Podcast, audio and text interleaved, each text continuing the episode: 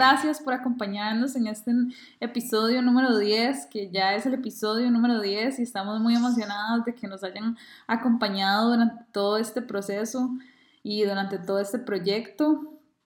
Ali y yo estamos súper felices de que hayan interactuado tanto con nosotras en las redes sociales porque sabemos que es muy difícil y ahorita es como más difícil sacar el tiempo para poder interactuar de una manera como más genuina. Entonces estamos muy, muy felices. Estamos, quiero hacer un disclaimer antes de empezar este episodio de que las tres eh, personas que estamos grabando en este momento estamos desde la casa. Ali y yo estamos también separadas porque por seguridad y porque ustedes ya saben que como es el tema ahorita en el país y es muy difícil como juntarnos y arriesgar la salud de todos. Entonces, posiblemente el formato va a sonar diferente y esperamos que lo comprendan. ¿Cómo estás, Ale? Muy bien, Katu, aquí, como estabas mencionando, en aislamiento social, estoy un poquito estresada, bueno, no estresada, pero sí un poquito desanimada de estar tanto tiempo como encerrada, sin solcito ni nada, y solo como salir unos minutitos al día, es como un poquito difícil. Obviamente estoy hablando desde el privilegio de poder estar en mi casa, entonces ya con eso es totalmente, es distinto, pero aún así no deje de ser un momento como un poquito difícil y estresante. Pero bien, ahorita eh, estoy muy emocionada por tenerlos aquí y hablar con gente diferente y aunque sea por medio de una pantalla, es siempre lindo hablar. O sea, solamente hablar. Sí, bendita tecnología, ¿verdad? O sea, estoy tan feliz de que también podamos tener la oportunidad de seguir grabando estos episodios y sacar un poco a la gente también de, de la cuarentena y escuchar cosas diferentes. Y bueno, vamos a hablar de un tema que a todos, absolutamente a todos nos incumbe, creo, bueno, por lo menos a mucha parte de la población, porque estoy, estoy siendo un poco general cuando digo a todos. Y es un tema que creo que nos, que nos compete desde pequeños y que nos ha hecho relacionarnos de diferentes maneras durante toda nuestra vida. Ya que estamos en esta temporada que es un poquito más eh, reflexiva, es intrapersonal y sentimos que no hay nada más cercano a nosotros que nuestra propia sexualidad, como dice Katu, está desde nosotros desde que somos pequeños y se sigue desarrollando de diferentes maneras, en diferentes formas que entendemos o tal vez se nos haga difícil entenderlo en este momento. Y como estamos hablando de sexualidad, bueno, ya sabían ustedes que, como estaba diciendo Kato también, que está muy apoyándonos mucho en redes que tiene que ver con sexo y estamos hablando con una sexóloga. ¿Quién es? Que me imagino que saben, que es Marianela Arias. Ella es psicóloga, terapeuta en pareja, sexóloga clínica y educativa y tiene eh, su propia, es dueña de la página sex.i.co. Bienvenida Marianela, ¿cómo estás? Hola, súper contenta de estar por aquí, chicas. Es, bueno, es la primera vez, pero espero que no sea la última. Nosotros también esperamos. súper, chicas, un placer, un placer. De esto tenemos demasiado, demasiado de qué hablar. Siempre, siempre, exactamente. Sí, es un tema que no se acaba. Bueno, contanos un poquito sobre vos, si querés ahondar en algún título, si querés hablar sobre algún, sobre algo de tu presentación que tal, posiblemente te quedó bastante corta, entonces... No, no, lo dijiste bastante bien, bastante resumido. Eh, bueno, aquí, en cuarentena, como todo el mundo. Este, bueno, básicamente, yo soy psicóloga de base, Estudié, bueno, acá en Costa Rica, en la UCR, una experiencia súper linda, no solo a nivel profesional, ah, sino a nivel social, obviamente, ¿verdad? Los que han estado en la UCR saben que uno lo lleva en el corazón. Esa experiencia fue súper importante y fue un momento de mi vida para darme cuenta que era lo que quería hacer el resto eh, de mis días, ¿verdad? Sin embargo, en el país, yo no sé si esto lo saben, pero si no lo voy a contar, no existe aún eh, la formación en sexología. Entonces sabía que se me iba a hacer un poquito difícil, que iba a ser un poquito complicado eh, especializarme. Entonces, los primeros años después de que salí de la U, trabajé mucho tiempo en recursos humanos, eh, hasta que se me dio la oportunidad de ir a hacer un diplomado a Madrid, y ahí fue cuando tomé la decisión. Posteriormente, y como para no durar demasiado toda la historia, eh, saqué primero una maestría en sexualidad y terapia de pareja en, em, en Barcelona. Y segundo, que ya me fui como a hacer toda la experiencia, ya viví allá aproximadamente un año y medio. Eh, en Almería saqué la segunda maestría, que es en Ciencias de la Sexología, con énfasis en clínica y educación. Desde entonces he estado, desde que volví, que fue hace tres años, he estado trabajando con pacientes en el área clínica. He estado trabajando como profesora de la universidad, también del tema eh, en sexualidad. Eh, esto más del área, educativa, obviamente. Y tengo aproximadamente tres años de trabajar con la marca Durex como consultora. Eh, con ellos hago la parte educativa, también un poco de medios. Entonces soy como la sexóloga oficial de, la marca Durex.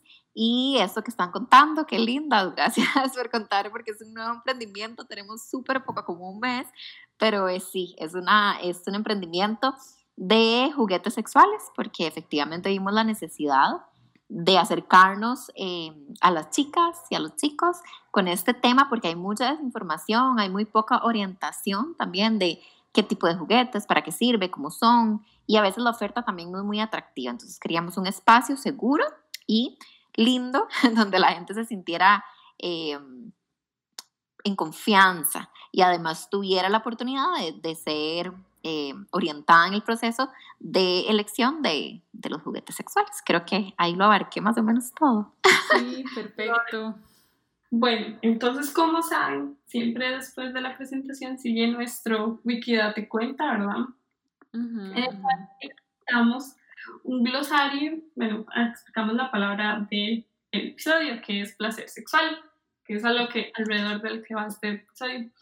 Y dicen que es el placer que se siente o experimenta al estar excitado sexualmente. Y este placer mejora la salud y el bienestar en general.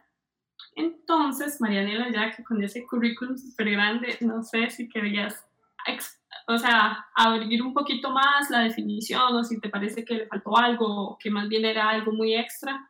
No sé, ¿qué te parece para vos? Me, parece bien, que está bastante concreto.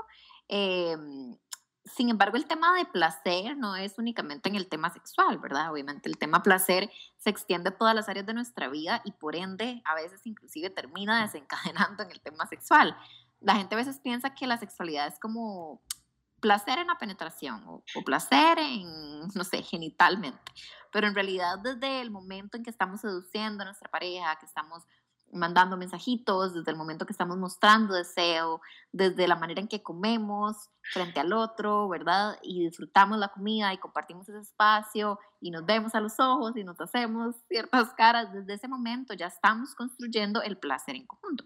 Entonces sí está muy bien explicado, pero siempre podemos explayarnos y de pronto como llevar el tema de placer a otras vertientes, eh, de pronto que lo, que lo amplifican más y que lo sacan como de, de la visión únicamente sexualizada, por decirlo de alguna manera.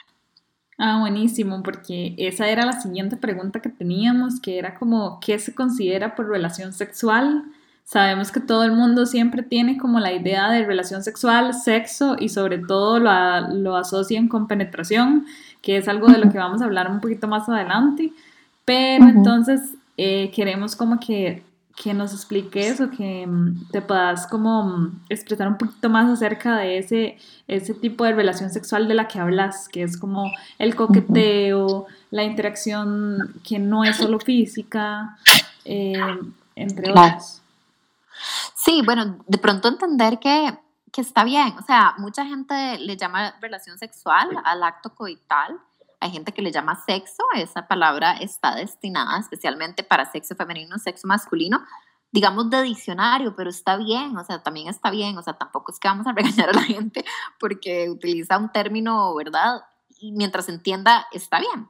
Em, por relación sexual, vamos, eh, por sexualidad o, o, toda esta, esta gama, ¿verdad? Que, que, que, engloba la sexualidad per se, vamos a entender que no es únicamente en pareja, por ejemplo, ¿verdad? Es, es así de amplia. También la sexualidad va a nosotros y nosotras mismas, cómo nos relacionamos con nuestro cuerpo, cómo nos relacionamos también con, con los demás, eh, tiene que ver con la calidad de vida, inclusive para muchas personas tiene que ver con espiritualidad, porque conecta directamente Em, con esa vertiente. Entonces realmente la sexualidad es como un, vamos a ver, como la amplitud de todos esos temas que tienen que ver con el placer, el erotismo, la genitalidad, la reproducción, em, ¿verdad? Todo lo que tiene que ver con sexualidad se va a desgranar o se va a, sí, a de pronto a verter en todo este montón de significados que van a construir la palabra. Ok. Wow, sí, es, Sí, no sé si en más, probablemente, probablemente, pero es que es tan amplia, para mí es importante de pronto que quede claro que es tan amplia, tan amplia que querer encerrarla como en el acto coital, digamos, relación sexual, muchas veces se le dice eh, a, un acto que es meramente coital y de pronto eh, lo que quería dejar claro es que tiene, la sexualidad es muy, muy, muy, muy, muy, muy amplia y por eso de pronto hasta a veces cuesta aterrizarla, ¿verdad? Cuando a veces preguntan como, bueno, ¿y qué hace una sexóloga? Es como, demasiado, porque no es únicamente como que nos reunimos como con las parejas a decir, bueno, usted, usted va a sentir mejor de tal manera, es que la sexualidad, como ustedes dijeron chicas, es algo que nos acompaña desde el momento en que nacemos. Em, se ve diferente durante toda nuestra vida, pero desde un bebé que está en el vientre, y eso se ha visto en Estados Unidos, eh, y se está tocando el pene, ah, se han visto bebitos en el vientre con el dedillo metido, ¿verdad? Chupando dedo y medio acomodándose y haciendo un montón de cosas que podría hacer que les genere placer y de pronto se han encontrado el pene y están jugando con el pene chiquititos en, en el vientre. Y esto es sexualidad. Por supuesto que ellos no lo están haciendo por morbo. Por supuesto que no es un tema sexual ya per se. Es un tema de, de, de pronto es una protuberancia, la tomaron, ya está. Así como el dedito, que, que, se chupan por puro reflejo.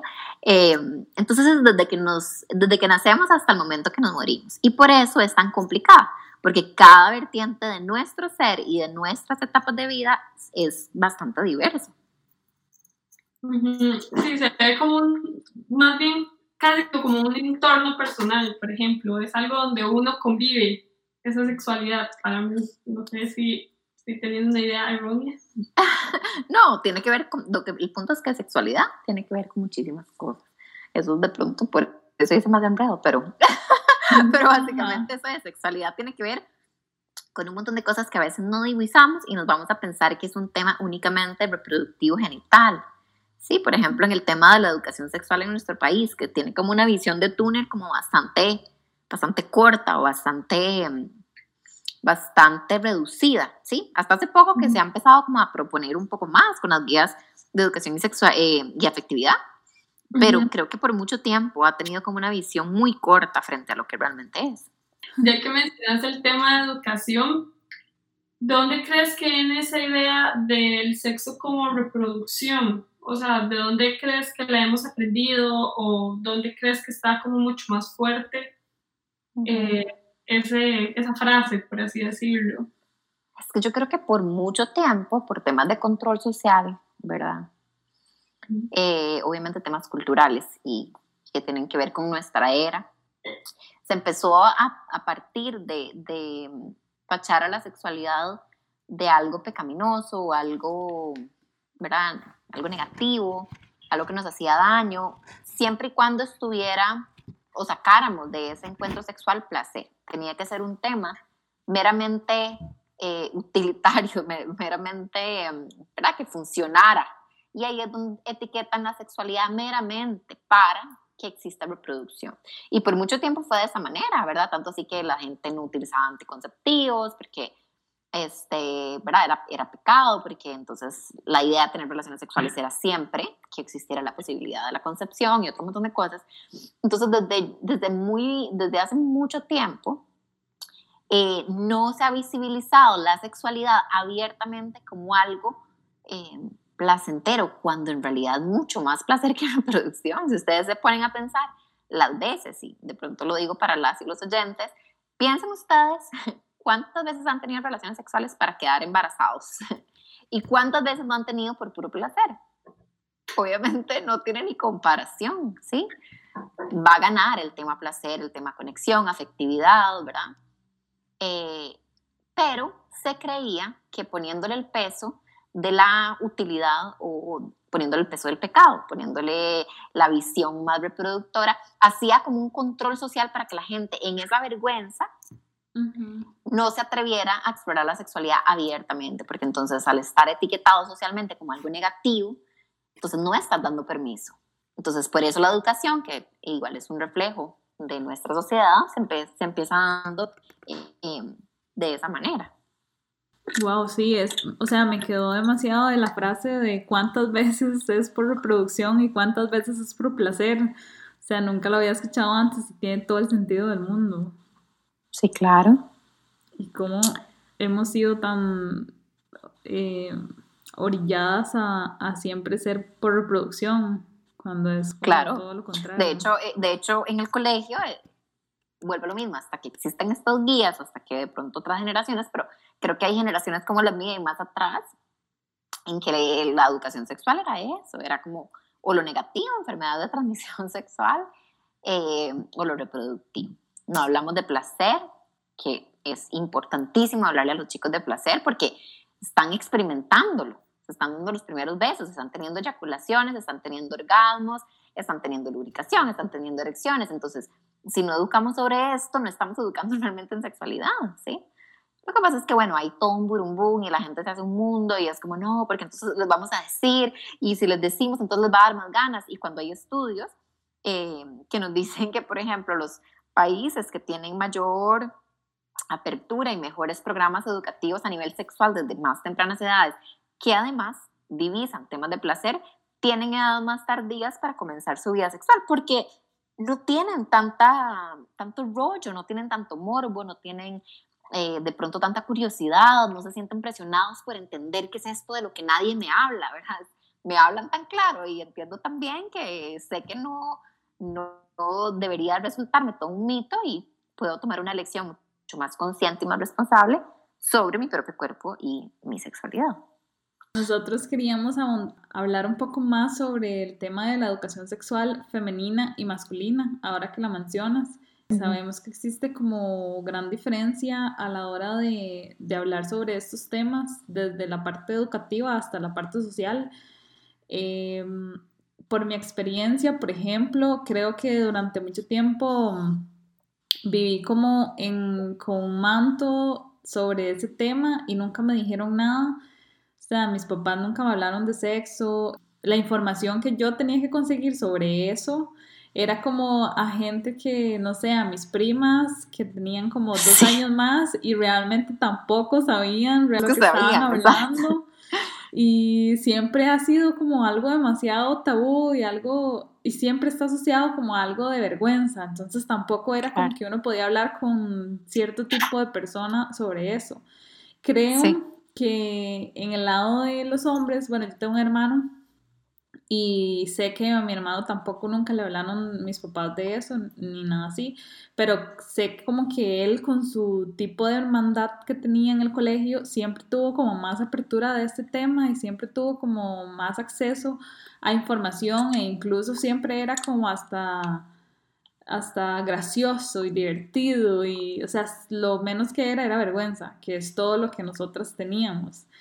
Entonces, queremos hablar ah, un poco sobre eso y también cómo esto se deriva de la búsqueda del placer sexual, o sea, cómo esto ha afectado que nosotras hemos retardado demasiado el tiempo de explorarnos, de buscarnos, de sentirnos y cómo ellos eh, han tenido como esta oportunidad desde jóvenes y a la hora de ser adultos eh, han habido tantas repercusiones actualmente como las que se conocen. Entonces, sí, podríamos hablar un poco de eso. Sí, no, estás eh, puntualizando a lo que es completamente válido y es completamente cierto. Eh, a las chicas nos metan desde muy pequeñitas esta idea, ¿verdad? Como de que somos como desea, como que siempre somos deseadas, estamos siempre en peligro, eh, como que la sexualidad no es un tema de apropiarnos nosotras y decidirlo nosotras, es como de cuidarnos de la sexualidad y de cuidarnos del ser sexual eh, de los demás hacia nosotras. Es como que somos docentes total y completamente separados, además de que nuestro valor, y esto se dice de manera tanto explícita como implícita, eh, nuestro valor es, está arraigado, ¿verdad? Em, en qué tan puras, pulcras, eh, inclusive eh, este dicho que es horrible, mejor eh, deseada que sobrada, ¿verdad? Entonces, hay todo un tema con que entre las mujeres más neguemos nuestra sexualidad, somos mucho, mucho mejores para, digamos, somos una mejor elección para ser amadas. Entonces desde ahí nos empiezan a cortar la libertad de entendernos o de sabernos mujeres empoderadas de nuestra sexualidad, eh, desea, de, deseantes también.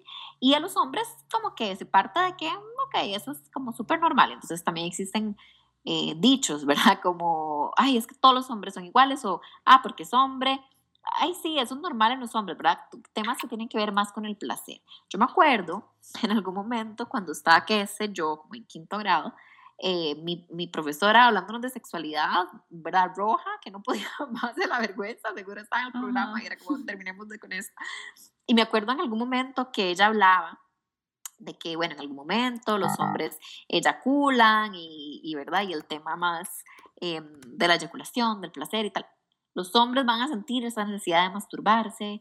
o sea, yo nunca escuché que ella dijera, y las mujeres también pero en el momento que tocó hablar de la mujer, hablamos de la virginidad, de la menstruación, entonces existe esta visión como súper normalizada del hombre, la exploración de su cuerpo, la liviandante, la sexualidad, eh, el placer, y la mujer, no, el cuidado porque vas a quedar embarazada, porque tu cuerpo es un templo, Entonces, realmente es una visión completamente irrespetuosa, ¿verdad? De nosotras y nuestro propio placer. Entonces, efectivamente, crecemos pensando que como ellos son los dueños y señores del placer, no lo tienen que enseñar a nosotras. Hablando de una pareja heterosexual, las parejas homosexuales de pronto no tienen tanto rollo, porque no tienen estas, eh, digamos, estas etiquetas de género como tan arraigadas. Pero efectivamente, las parejas heterosexuales sí juegan este juego doble de me voy a hacer la tonta, la que no sé, ¿verdad? Sí, em, como de porque, porque qué va a pensar de mí. Entonces realmente es muy lamentable porque hace que nosotros no nos sintamos dueñas y señoras de nuestro placer, nuestro cuerpo y nuestras zonas erógenas, sino que alguien más nos enseñe. Existe como ese, eh, de pronto ese mensaje. Sí, eso, eso también me parece como algo demasiado loco desde mm, lo que ahora mencionabas de ser personas deseantes y no solo ser personas deseadas. Y algo tan mínimo como esperar a que usted la elijan personas y usted elegir entre las personas que a usted la eligen, a usted decir, definir, conocerse y aceptar qué tipo de persona le gustaría como pareja y ir em, involucrándose hacia un camino como más em, propio y más genuino. Y es algo tan básico, pero es algo tan importante, porque digamos, a mí me pasó con mi pareja actual que yo fui la que lo busqué, porque las, las personas que a mí me llegaban no eran mi tipo. Ajá. Entonces para mí fue como súper tabú también la gente que me rodeaba, que era como, ay no, pero ¿cómo? ¿Usted le habló a él primero? Ay no, pero ¿cómo usted lo invitó? Ay no, pero, o sea, ya usted quedó como la que puede dejar pasarle cualquier cosa, porque usted fue el que, la que lo buscó. Y es claro, claro. Mm, no, así no funciona. Sí, no, totalmente. Lo que pasa es que yo creo que eso es algo que está, ha cambiado poco a poco y, y, y de pronto a los chicos les parece eh, muy atractivo que algunas chicas, porque por supuesto que hay mucho machismo todavía y hay, hay hombres que no, pero ¿verdad? Este, este, este tema de la que sirve para presentarse a los papás y la que no, o sea, ¿qué es eso? Eso es algo, bueno, por dicha está quedando como más en el pasado, pero bueno, hay gente que todavía piensa así en la actualidad. Pero los hombres cada vez lo, lo ven más atractivo, una mujer segura de sí misma, pero yo creo que también depende mucho de nosotras y cómo nos apropiamos de, de, esa decisión, ¿verdad? Porque probablemente entonces vos dijiste, eh, de no, o sea, yo realmente eso es algo que quiero, voy por eso. Y bueno, ¿verdad? La conquista fue no como típicamente se ve y tuvo un excelente resultado, ¿verdad? Y, y eso es súper positivo. ¿Cuántas parejas no se han configurado por ella es sentirse temerosa de qué es lo que va a pensar él, ¿sí? Y yo creo que ahí de por sí es un excelente filtro, porque si él piensa que, ah, verdad, es una, no sé, una arrastrada o que pega o que necia, pues ahí, ¿verdad? Sería maravilloso más bien darse cuenta que es una persona tan cerrada y tan machista que, bueno, que dicha más bien que dejó entrever esa inseguridad, pero, pero sí, no son todas las chicas que se atreven a desafiar, ¿sí? Ese es el punto y cuestionarse y desafiar un poco la, la norma establecida. Sí. Eh, queremos también hablar un poco sobre la autoestimulación, ahora que estamos hablando sobre esa diferencia en la educación sexual femenina y masculina. Eh, hablar un poco sobre, sobre masturbación y los juguetes sexuales, las zonas erógenas, eh, las fantasías, no sé si todo esto entra en esta misma categoría de autoestimulación, porque igual que Ale, la, ambas estamos aprendiendo con vos, entonces eh, contanos un poco primero como lo de los orgasmos, Ale.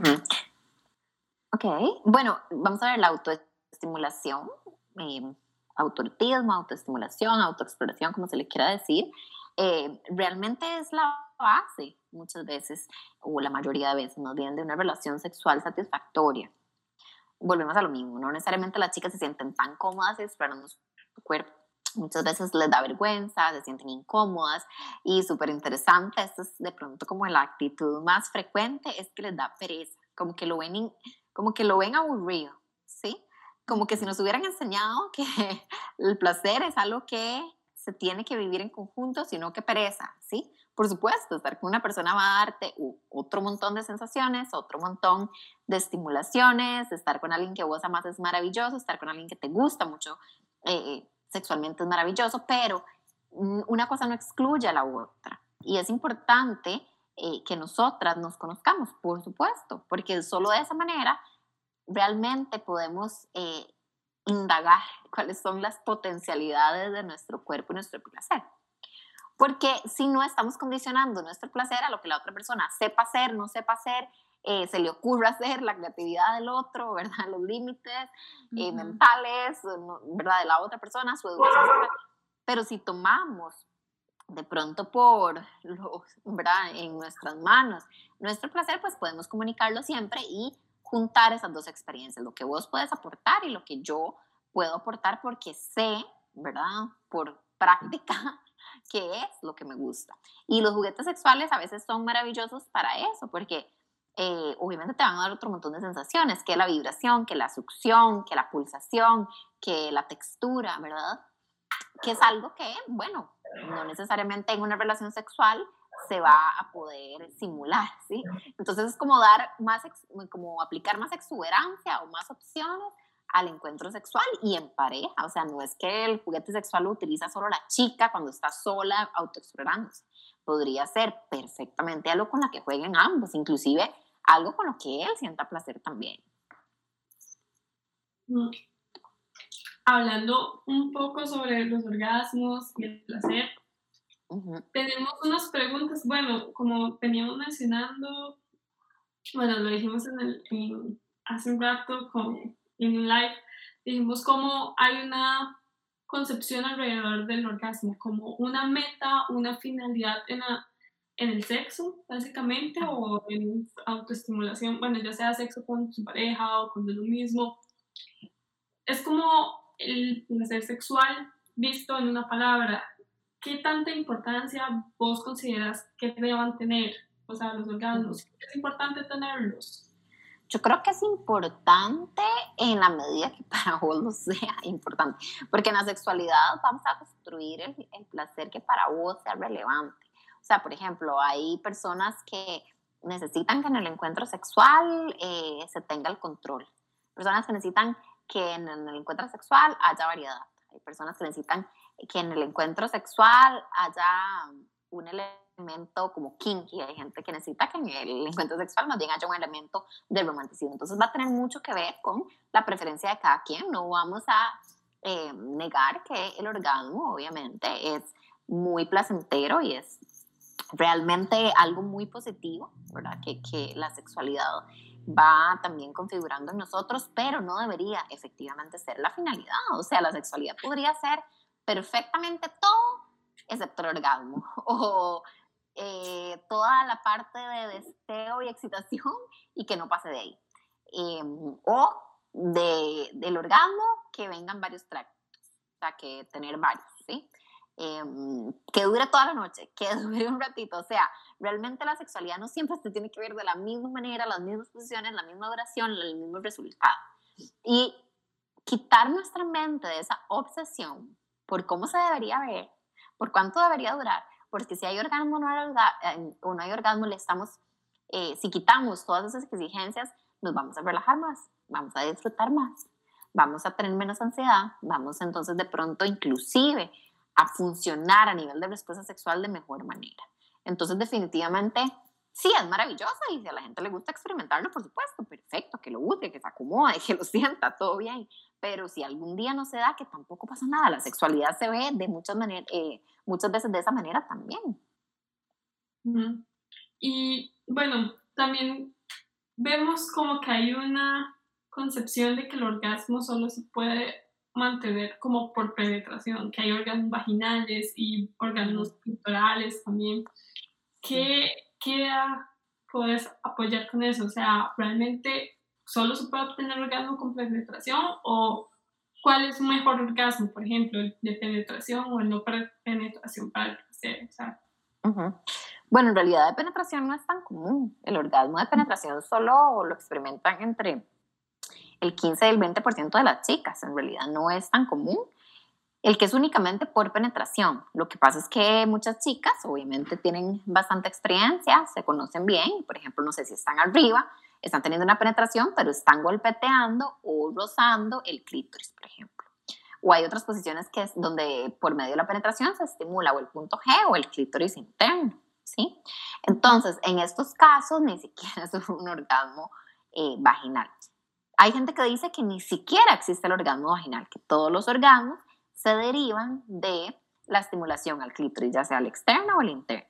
Yo no lo firmaría porque realmente creo que en la sexualidad existe demasiada diversidad y, por ejemplo, yo que hice, uno de las, eh, hice una, una tesis de, de, una de las maestrías en personas con lesión medular y me eh, confirmaron que ellos han sentido un orgasmo eh, con estimulación de la oreja nada más. Entonces, porque bueno, son personas que están imposibilitadas, digamos, de, de, de, tener una respuesta sexual, ¿verdad? Como la esperable en sociedad y tal, por la lesión de la cintura para abajo, por ejemplo. Entonces, mm, ¿verdad? No, no necesariamente paciente. Ah, pero me han dicho, yo he tenido orgasmos súper potentes cuando me han estimulado el cuello y las orejas. Entonces, yo no puedo afirmar que eso no es cierto. No te puedo decir que, por ejemplo, las chicas que dicen que tienen orgasmos por estimulación de los pezones no sea cierto. Pensaría que todos los orgasmos tienen las mismas características, que de pronto son estas contracciones involuntarias, ¿verdad? En la zona pélvica, sí, todo eso sí es cierto, pero la manera de alcanzarlos es diferente.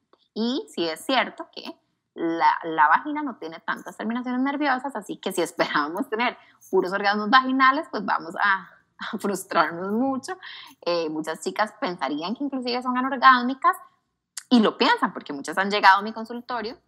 A mí me toca explicarles que no hay nada malo en ellas porque no están logrando un orgasmo solo por penetración. Es que eso no es lo típico. Lo típico es que se incluya el clítoris. Sí, es que yo creo también hay un punto importante, es que hay muchas personas, y bueno, eso se nos, nos hicieron creer, que cuando usted, no sé, erotiza, por ejemplo, el punto G, que es como algo que usted llega, toca y boom, es lo mejor que le puede pasar en la vida, eh, va a tener un orgasmo increíble, va a ser una maravilla, la octava o novena maravilla del mundo, no sé.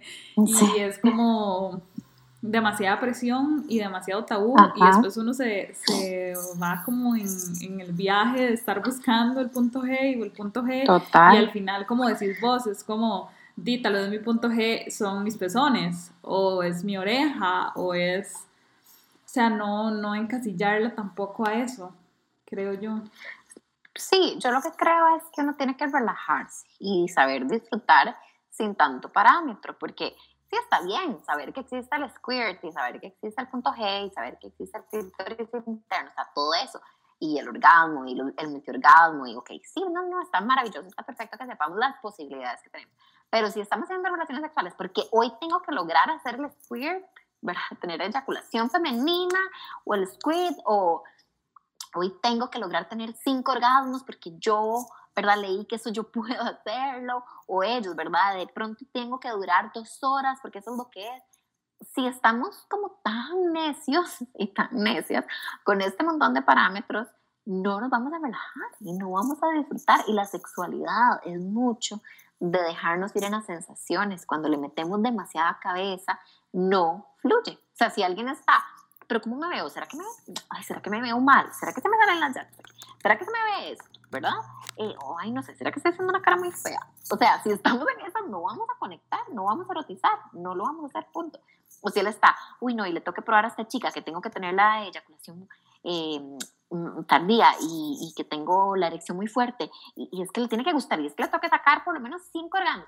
Si se ponen a pensar ese tipo de cosas, probablemente pierdan la erección o probablemente tengan eyaculación precoz, porque le estás poniendo a un momento tensiones y ansiedades que ni al caso. Pero por culpa muchas veces de la pornografía, por culpa de la falta de educación sexual, que escuchamos que fulanito, el vecino y el mejor amigo eh, hizo tal cosa el fin de semana y entonces yo lo tengo que lograr. A veces ni siquiera es cierto, ¿verdad? Es por un tema que de pronto la gente se obsesiona tanto con la sexualidad y mucho más por temas de masculinidad los hombres a veces, ¿verdad? A mí me dicen muchas veces los que tienen disfunción eréctil, ¿verdad? Que yo les digo, bueno, y anda y le contás a alguien como para desmitificarlo y relajarte. Y es como, no, Dios guarde, porque yo cuando estoy con mis amigos yo les digo que yo soy un titán y que no sé, y yo digo, ¿qué necesidad tienes de decirle eso? Pero existe como esta inseguridad en la, masculinidad, en la masculinidad y bueno, muchas veces también las chicas sienten esa presión de cumplir eh, como un montón de, de cosas, eh, no sé, de checklist que nos va diciendo si somos buenos amantes o no, y eso no tiene nada que ver. Sí, sí además no limita, me imagino, como que es sentir que solo se puede tener placer bajo esas ciertas circunstancias te limita a conocerte aún más, explorarte y explorar las posibilidades. Claro, totalmente.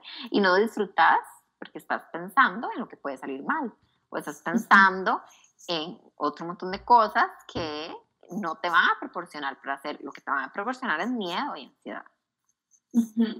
Y bueno, también me imagino que eh, existe la brecha orgásmica, ¿cierto? Que es como la, las diferencias entre el orgasmo femenino y el masculino y la frecuencia de cada uno. Y dependiendo de qué es, cómo explicarlo, y dependiendo de del tipo de relación que mantienes. ¿Podrías un poquito abrir, este, explicar un poquito sobre esto? Sí, vamos a ver sobre la diferencia entre el orgasmo masculino y femenino, bueno, entre los más claros y evidentes, es que, bueno, generalmente, en la mayoría de los casos, el orgasmo masculino viene acompañado también de la eyaculación. Es importante dejar claro que no necesariamente también, ¿verdad? Hay hombres que tienen eyaculación sin orgasmo y orgasmo sin eyaculación. Eh, pero el de la chica podría perfectamente ser seco. O sea, vamos a ver si hay lubricación, pero no es como que tiran ningún líquido como se ve en las porno, ¿verdad? Y algunas chicas sí, pues pueden tener algún tipo de eyaculación femenina, pero no necesariamente. En cambio, en el tema de los hombres, bueno, el semen y demás, ya saben, pues tiene una incidencia importante. Otra diferencia es el periodo refractario. Los hombres tienen periodo refractario, las chicas no tienen. ¿Qué quiere decir esto? Que necesitan un tiempo para recuperarse antes de volver a tener una erección o tener una eyaculación. Vuelvo lo mismo, hay hombres que pueden tener eyaculaciones seguidas, eh, penetraciones seguidas, mm, principalmente, por ejemplo, chicos que tienen muy buen... Em, muy buena condición física, que son atletas y tal, podría funcionar un poquito mejor, porque bueno, al final la respuesta sexual está íntimamente relacionada con la salud integral. Entonces, eso es algo que sucede, pero generalmente el hombre sí necesita un tiempo para recuperar, mucho más, entre más, eh, más edad tenga también. Eh, mientras que la chica, efectivamente, podría ser multiorgásmica, o sea, no necesita un tiempo para recuperarse, para descansar o para poder seguir teniendo orgasmos, puede tenerlos seguidos, vuelve mismo, nadie se obsesione con eso, es nada más una posibilidad que de pronto hace una diferencia entre el orgasmo femenino y el orgasmo eh, masculino. Ajá. Em, entonces, tengo una duda respecto a eso. Bueno, tenemos como los porcentajes, ¿verdad? Y al menos en las mujeres, los hombres son como muy frecuentes, ¿verdad? 95 casi que los hombres homosexuales, heterosexuales o bisexuales llegan al orgasmo, este, dicen que llegan al orgasmo con la relación sexual, pero eso cambia de la mujer lesbiana, ¿verdad? De la mujer que no tiene relaciones sexuales lésbicas, tiene un 86% de probabilidad de llegar al orgasmo, no mentira, el 86% de las mujeres llegan al orgasmo, versus un 65% de las mujeres con relaciones heterosexuales que llegan a un orgasmo. ¿Por qué crees que se debe esto? ¿Por qué está esa brecha tan marcada entre mujeres este, en relaciones heterosexuales y mujeres en relaciones lésbicas? Bueno, yo creo que es multicausal. Vamos a ver. Podría decir unas tres. Por ejemplo, en una relación homosexual de dos chicas no tenés que cumplir un rol específico. O sea, volvemos a lo mismo. Hay chicas que por jugar de que tengo que calzar en este parámetro, entonces se dejan eh, seducir, se dejan tocar, se dejan, ¿verdad? No me muevo mucho porque, ¿verdad? ¿Qué va a pensar la otra? O sea, no me empodero de mi ser sexual, digamos, sino que dejo que el otro decida o que haga conmigo. Mientras que eh, en un par de chicas no existe la necesidad tan obvia de tener como este juego de roles, ¿verdad? O este juego de poder, sino que hay más comunicación, de pronto hay eh, más paridad en ese tema.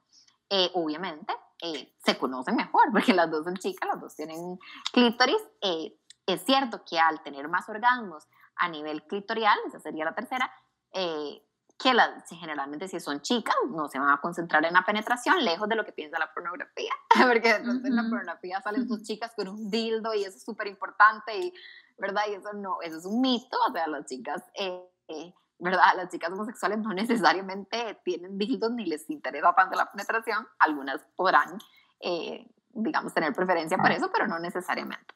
Entonces, obviamente se dedican más a estimular el punto G, el clítoris, los labios, eh, la entrada vaginal, ¿verdad? Que da un montón más de sensaciones que nada más la penetración, que a veces los chicos están como tan obsesionados de solo el pene dentro de la vagina. Obviamente el pene dentro de la vagina está siendo completamente estimulado, es como decir un clítoris grande, imagínense que esté full este, estimulado. De ahí, súper, no le va a pasar tener un orgasmo. Pero la chica, teniendo el clítoris afuera de toda esa acción, de le cuesta llegar al, al, al, placer porque no está siendo involucrado de la misma manera que el placer del chico. Entonces, definitivamente, dos chicas se entienden mejor, se comunican mejor, hay más paridad y, este, y, y, la exploración se presta para llegar con más exactitud a esos puntos que hacen que la mujer tenga eh, una, digamos, un mejor orgasmo. Ok, perfecto. Entonces, bueno, ya con esto terminamos como el desarrollo. No sé si Kat tenga alguna, algo que agregar. y no, me parece súper interesante eso, lo de cómo físicamente eh, entre chicas eh, pueden como lograr entenderse más. Yo siempre he tenido como mi teoría de que uno se siente menos eh, desinhibido con, con, una mujer porque uh, uno siente como ese rol de poder, como decía Marianela, pero sí, me parece que también es algo como a tomar en cuenta súper importante, sobre todo los hombres, como, hey, escuchen este dato. Sí. Es que también hay mucho peso y los hombres a veces sienten que ellos tienen que saber, ¿verdad? Porque existe este tema eh, social de que ellos deberían de saber, ¿verdad? es como, total. de hecho esto, esto es muy, muy, muy negativo y es muy lamentable hasta para ellos, porque es como, ah, no tiene orgasmos y es como, seguro él es muy malo en la cama. Y sí, puede que, por ejemplo, él no sea muy, o sea, no, no dé mucha chance de comunicación perfectamente. Pero bueno, es que también los hombres no, no necesariamente tienen clítoris, no necesariamente sienten igual, no tendrían tampoco por qué saber cómo sienten además todas las mujeres del mundo. Eso es un tema de construcción y es un tema de comunicación. Entonces, si, si los chicos de pronto tienen muy arraigado eso de yo debería saber, di, no preguntan. No, no preguntan qué crees, qué te hace sentir bien, o no prestan atención, porque como ellos sienten que deberían saber, ellos juran que, que lo que están haciendo, porque eso fue lo que hizo el actor porno, en la película que vi ayer en la noche, este, ya es suficiente. Y o sea, jamás, eso no es suficiente en absoluto. Entonces, ¿qué tenemos? Que el 70% de las chicas en, en, la, en, ¿cómo se llama? en Centroamérica fingen el orgasmo. ¿Por qué? Porque no existe esta comunicación. ¿Por qué? Porque realmente este, de ahí hay mucho temor de lastimar el ego masculino en ese sentido también. Porque muchas veces también me lo dicen mis pacientes, es que ¿cómo le digo que yo he fingido toda la vida? Porque él jura que no. Y en serio, uno habla con ellos y es como, yo sé que ya a mí no me miente porque yo le veo las caras y tal. Bueno, pero es que es muy difícil eh, saber esto porque de ahí de pronto la chica sabe hacerlo muy bien. Pero yo digo que innecesario mejor se comunican y no tienen que estar siguiendo, porque obviamente eso les va a hacer mucho daño. Y claro, aquí la incógnita es que después de 10 años de estar juntos, ahí es donde me dicen, ¿y cómo después de 10 años? Le digo que he pasado 10 años fingiendo. Y cada vez es esto, ¿verdad? Que la mentira se hace más grande. Entre más pasa el tiempo de estar mintiendo y mintiendo, de ahí es más difícil aceptar la verdad. Tus chicas no finjan el orgasmo, por favor, la que nos están escuchando. Y, y, realmente yo creo que es importante apropiarnos de si estamos sintiendo y si no estamos sintiendo y si no estamos sintiendo, cómo puedo aportar para guiar a mi pareja a yo sentir mejor y no dejarle la responsabilidad ni a él ni a ella. Sí, que sea algo como en conjunto, que los dos sean participantes, los dos están metidos en esto, es un equipo y tienen que... Por supuesto, claro. Y también el chico, porque un hombre puede decir, no me gusta lo que está haciendo, o sea, me está lastimando o está siendo muy ruda o está siendo muy suave, o sea, también no pasa nada, tampoco es este tema de, ay, los hombres siempre quieren como sea y se tienen que aguantar, o sea, tampoco. O sea, el hombre también puede decir, amor, o sea, no me estás lastimando un toque, no necesariamente esa es la manera en que yo lo quiero y no pasa nada. El hombre no tiene que aceptar todo solo porque es sexual y tiene que aprovechar, como mucha gente les dice. Esto no es real. ¿Sabías que el 95% de los hombres heterosexuales reportan que la mayoría de veces obtienen un orgasmo durante el sexo, comparado con el 65% de las mujeres heterosexuales que son las menos beneficiadas. Listo. Sí, eso sí te sorprende. Bueno, ya lo habíamos comentado, ¿verdad? Que sí hay una diferencia clave en eso y ser comunicativos es la mejor herramienta que tenemos. Sí, exacto. Y ser conscientes de nuestro placer para poder entonces ser comunicativos con mayor eficiencia. Entonces, seguimos con las preguntas del público fantasma que hoy sí existe. ¡Wow! Es que nosotros inventamos público fantasma porque antes no teníamos público, pero ahora sí existe. Un ah, saludo al público fantasma. ok. Y están súper interesados, entonces tienen varias preguntas. La primera, no sé si Kato quiere empezar. Sí, eh, no siento muy ajustado al penetrar a mi pareja. ¿Qué podemos hacer? Ok, bueno, hay que entender que así como todos los penes son diferentes, todos los tractos vaginales son diferentes. Entonces, perfectamente puede ser que la chica se sienta diferente a lo que él está acostumbrado.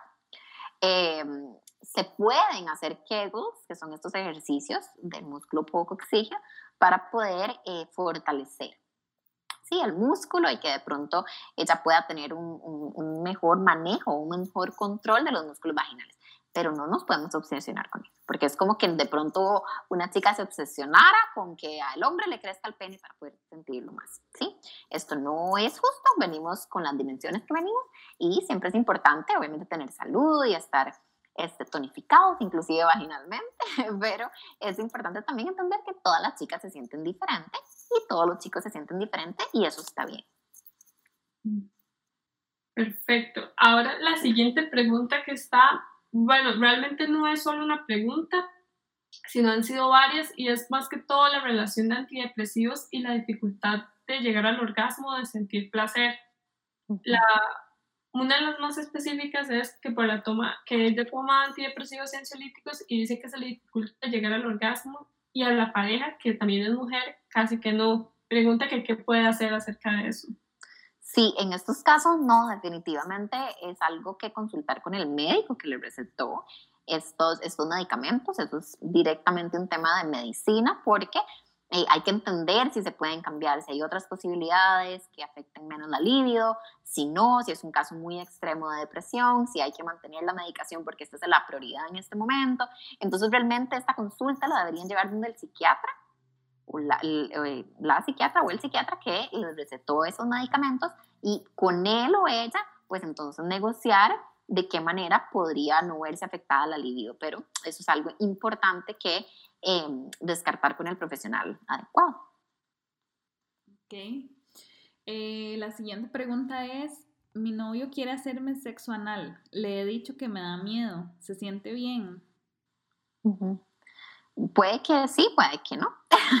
Hay chicas que les gusta mucho el sexo anal y chicos que les gusta mucho el sexo anal, chicas que no les gusta para nada y chicos que no les gusta para nada. Entonces realmente esto es algo de, yo creo que como todo, en sexualidad mientras no te lastimen y lastime a la otra persona, no diga que no le gusta hasta que no lo intente. Entonces podrían intentarlo. Eh, ¿Qué podrían ser las cosas que le dan miedo a ella? Bueno, que le duela, pero entonces por eso vamos a ir con una penetración gradual, primero un dedito, después otro dedito, después un juguetito chiquitito. Eh, generalmente los plugs anales y bueno, y en sex, eh, es de que es mi página, vendemos unos, de hecho, que, que son tres, como tres tamañitos, generalmente se venden así, porque la idea es precisamente es ir subiendo de tamaño conforme el esfínter se acostumbra, se siente más cómodo. Entonces, eso, hay gente que le da miedo el tema de que, ¿verdad? De pronto con la penetración salgan heces o algo por el estilo. Bueno, hay que entender que efectivamente por ahí salen, entonces es un riesgo, honestamente lo es. Eh, hay personas que hacen duchas vaginales, eh, perdón, anales, con, ¿verdad? con ciertos aparatos o con ciertas sustancias que están hechas para eso, pero si somos demasiado principiantes, de pronto hacer eso podría ser como muy traumático o muy incómodo, no se va a entender muy bien cómo hacerlo. Eh, entonces, o nos, o nos asesoramos bien o bueno, tratamos de tener un poco de conciencia sobre el cuerpo, sabiendo que esto puede pasar, utilizando siempre un condón y entendiendo, y entendiendo que esto es algo que sucede. Ok. Esto dice que la siguiente pregunta es, aparte de penetración, ¿qué, formas, qué otras formas de sexo hay? Eh, aparte de la penetración, ¿qué otras formas de sexo hay? Bueno, de todo. Sí, es súper amplia de, De todo, en realidad todo. El cuerpo realmente es un receptor de sensaciones y podemos hacer todo lo que implique eh, tocarlo, acariciarlo, conectar, estimularnos eh, con las manos, con la boca, con, con ciertas texturas, con juguetes, eh, todo se vale y todo tiene que ver con, con sexualidad, como lo hablamos inicialmente. Ok. Eh, una muchacha nos preguntó qué técnicas de respiración para controlar el placer. Tipo mindfulness. Generalmente son respiraciones como más, conscientes y más profundas. Eh, hay un libro muy bueno para esto, que es El hombre multiorgánico, y trae explicaciones muy bien del tipo de respiración que se hace. ¿sí? Eh, yo creo que sería importante leerlo si esta es la duda directa de ella, porque aquí vienen los ejercicios, pero generalmente sí son como, como respiraciones que sean conscientes, ¿verdad? Que no estén pasando automáticamente, sino realmente parar, respirar y, em, y algunas de pronto recomiendan como hacerlas de manera honda y otras más bien em, que salgan como, como golpeteadas la respiración para mantener, digamos, la energía sexual y que no se desborde, por ejemplo, en una eyaculación. ¿Cómo se llama el libro, perdón? El nombre multiorgánico. Ok. Después, cuentan a las muchachas que dice que he tenido problemas porque no me mojo o me lubrico, aunque esté disfrutando mucho. ¿Qué es lo que lo causa? pues eso también es una consulta que debería hacerle a un profesional. Sí, eso es importante. A veces es un tema de falta de estrógenos, a veces sí hay temas que son más psicológicos. Entonces, yo primero descartaría con, un, con una o, un ginecólogo que pueda hacer como la, eh, evaluación más médica inicialmente, a ver si todo está bien. Sin embargo, bueno, hay que entender que a veces las chicas eh, em, lubrican, a veces no, depende también del ciclo, depende de la chica, pero definitivamente nunca vamos a tener una, una penetración que sea dolorosa, ¿verdad? Sin lubricación. Pero sí, yo le diría que descarte primero la parte médica y si no, que explore la parte psicológica de qué podría estar pasando. Siempre es importante descartar. Perfecto. También que hay lubricante. Ah, sí, yo espero que esté usando, porque si no la penetración le debe estar doliendo un montón. Sí. Eh, ok, hay otra pregunta que dice técnicas para mejorar el sexo oral de mujer a hombre. Mujer a hombre. Yo lo que siempre he escuchado de pronto los chicos decir eh, es que, bueno, obviamente sin dientes, sin lastimarlos, sin, este, sin uñas y demás, mostrar que les está gustando. O sea, realmente yo creo que también aplica para la mujer esta emoción, excitación de, de, realmente estar disfrutando del cuerpo de la pareja, hacer contacto eh, visual, utilizar también la mano, no solo la boca, utilizar la lengua, pasarla de diferentes maneras, haciendo diferentes tipos de succión, a ver qué funciona mejor, eh, inclusive incorporando con muchísimo cuidado los testículos, bueno, todo esto que genere como mucha abundancia de sensaciones, eh, sí se ve a la, a pareja, tanto él como ella, haciéndolo con ganas, haciéndolo de manera em, excitante, agradable, creo que es el mejor aliado, honestamente. Eh, si de pronto la persona se ve como que está demasiado obstinada, que lo está haciendo por el otro, que ya quiere que termine, que ¿verdad? está súper desconectada al momento, yo creo que no hay nada más desagradable porque definitivamente eh, hay un mensaje ahí de, de, que lo estoy haciendo por vos, de que estoy súper desconectada al momento, desconectada al momento, y eso siempre va a ser un turn off terrible. Entonces yo diría que la primera técnica tiene que ser que estés ahí conectada, disfrutando, no solo que él disfrute, porque estás preguntando qué hacemos para que él disfrute, pero yo pensaría, eh, ¿qué tal si pensás la próxima vez qué hacemos para que vos lo disfrutes más? Y apuesto que entonces, por ende, él lo va a disfrutar porque vas a reflejar de pronto esa excitación. Ok. Interesante. Y tenemos últimas dos preguntas. Sé que está muy largo, pero sí fueron dos preguntas. no pasa nada. Eh, dice, ¿cómo hacer que mi pareja y yo lleguemos al orgasmo al mismo tiempo? Él siempre se viene antes y se le dificulta esperarme. Bueno, esto es un tema de control de él, ¿verdad? Eh, no sé si tiene de pronto la eyaculación muy rápida o qué será, en realidad no deberíamos nunca obsesionarnos por tener una, un orgasmo múltiple. Eso solo se ve en la pornografía. O sea, digo, sí, las parejas sí lo experimentan, pero no deberíamos obsesionarnos. Debería ser algo que suceda, eh, digamos, porque así se va desarrollando ¿verdad? el momento y va fluyendo desde ese lugar. Volvemos a lo mismo. Estar muy obsesionados con una manera específica de vivir la sexualidad creo que nos pone mucha presión. Ahora, sí es cierto que si él está teniendo la eyaculación muy antes ella está disfrutando mucho la penetración y él entra en periodo refractario y ya no puede penetrar más, pues obviamente para ella esto va a ser un poco, hey, un poco, ¿qué? No muy bonito, por decirlo de alguna manera.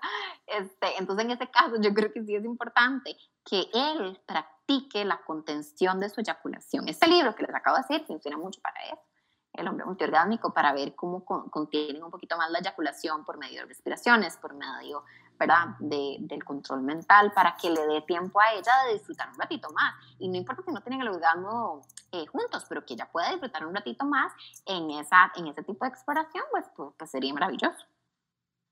Mm. Perfecto. Y la última pregunta, que también fue como muy preguntada. Okay. Tips para aumentar el líbido sexual. Ok, yo creo que en realidad ahí hay un tema con conectar con nuestro propio placer y no esperar que la otra persona em, incida sobre él. ¿Qué quiere decir? Generalmente los hombres, y, y, eso, eso del alivio, estoy segura, chicas que les preguntaron las chicas, es, es difícil que los hombres no sepan cómo incidir en su libido. Generalmente lo tienen bien claro, ¿ok? Y si no lo tienen claro, la sociedad, la publicidad, las redes sociales y los amigos en WhatsApp se lo van a recordar. Entonces, realmente, este, generalmente esto es una duda de mujeres. ¿Por qué? Porque estamos más desconectadas de nuestra sexualidad. Porque entonces, súper interesante, nuestra última pregunta eh, comenzó siendo nuestra primera pregunta. ¿Y por qué nosotras no estamos empoderadas de nuestra sexualidad, de nuestro cuerpo, de nuestro deseo? Y entonces, hasta que llega él y nos toca la nalga en la noche, no sé, ah, hasta este momento me acordé que tengo sexualidad y que, pero todo el día pasé súper desconectada. Diferente de ellos, que, ¿verdad? Que pasan todo el día súper expuestos a temas sexuales. Entonces, yo creo que el mayor tip es tratar de estar conectadas con nuestro placer y nuestra sexualidad y nuestro libido independientemente durante todo el día en la manera en que nos vemos a nosotras mismas, en la manera que nos hablamos a nosotras mismas. Si nos hablamos que, ay, que estoy muy fea, que no me gusta, que estoy muy gorda, que estoy muy flaca, eso no nos hace erotizarnos de nuestro cuerpo. Si, si, ¿cómo se llama? Si pensamos que es pecaminoso tocarnos, es asqueroso, y por supuesto que en el baño no empezamos a tener ganas de lo que va a pasar en la noche, porque a diferencia de ellos, que probablemente si se tocan, eh, ¿verdad? No, estamos coartando un poco como esa posibilidad. Eh, las chicas generalmente no, no leen literatura erótica, eh, no ven videos eróticos, no hablan de temas eróticos con sus amigas. O sea, muchas veces sí, por dicha, pero algunas no, no hablan de esos temas con las amigas. Eh, no, no, lo piensan, no lo tienen como tan presente. entonces, claro, es difícil si en todo un día no exploré esa posibilidad, no me toqué, no me amé, no conecté, no fantaseé, no leí, no vi y nada pues entonces llega la noche, me toma por sorpresa y obviamente ellos ya están en 100 porque ellos sí vieron, ellos sí oyeron, ellos sí imaginaron, ellos sí fantasearon, ellos sí se antojaron, ellos sí se tocaron, ellos sí se aceptaron y entonces llega la noche y ellos están con una batería totalmente cargada de todo lo que pasó durante el día y nosotros no. Entonces realmente hay que, hay que conectar con esas posibilidades de manera individual, independientemente de si tenemos pareja o no, para volvernos mujeres mucho más deseantes. Wow, me encanta cómo terminó. terminó como empezó, ¿vieron? Sí. Chicas, todo vuelve al mismo punto. Así que el mensaje principal es el empoderamiento femenino y abrazar con toda nuestra sexualidad y nuestros cuerpos maravillosos, porque también hay mucho de eso, ¿verdad? Como mucho criticarnos unas a otras, nosotras mismas, a nosotras mismas, y una sexualidad nunca puede ser exuberante y maravillosa si estamos viendo lo negativo siempre de este, obviamente de este vehículo de placer, si este vehículo de placer, que es nuestro cuerpo, está súper lastimado, está juzgado, está sesgado, ¿verdad? Está viéndose desde un lente siempre criticado, siempre negativo, es difícil erotizarlo. Entonces, entonces empezar por amarnos mucho. Sí, muy felices estamos de haber tenido, haberte tenido acá y que realmente hayas querido explicarnos sobre todo llevarnos en este camino, ser nuestra guía en el camino de la sexualidad y cada vez ahondar en el placer. Bueno, es gracioso que Catherine y yo seamos mujeres, bueno, somos tres mujeres hablando sobre el tema, ¿verdad? que, como hemos estado hablando, se nos aleja un poco más la idea, como que no estamos tan expuestos a ese tipo de información, entonces es muy lindo que sea una mujer hacia mujeres que lo aprendan, por eso no significa que los hombres no lo puedan escuchar o que no estén pasando por eso también. Claro. Sí, sí, no, totalmente. Es que al final podría ser complementario la sexualidad masculina y la femenina. Eh, volvemos a lo mismo, que se sientan incluidas las personas diversas, por supuesto. Pero bueno, hasta dentro de las mismas dos chicas existen rollos, hasta dentro de los mismos dos chicos existen rollos de masculinidad también. Entonces, creo que el tema género eh, igual nos se, se, expande y nos afecta tanto mujeres como hombres, y a pesar de nuestra orientación sexual. Entonces, yo creo que la conciencia es para todos por igual. Muchísimas gracias. gracias a ustedes, chicas. Les mando un abrazo. Muchas Manténganse. gracias. Y muchas gracias Manténganse a salvo ustedes y sus familias, cuídense mucho en estos días. Y nada, estamos para lo que necesiten. Estoy en redes sociales por si me quieren seguir, las personas que nos escucharon. Estoy en Facebook y en Instagram como sexóloga Marianela para que me acompañen por ahí. Y nada, agradecerles a ustedes, chicas, la confianza, el cariño y estuvo súper linda la conversación, de verdad que me gustó. Gracias mucho. a vos también, gracias a vos por crear este espacio, porque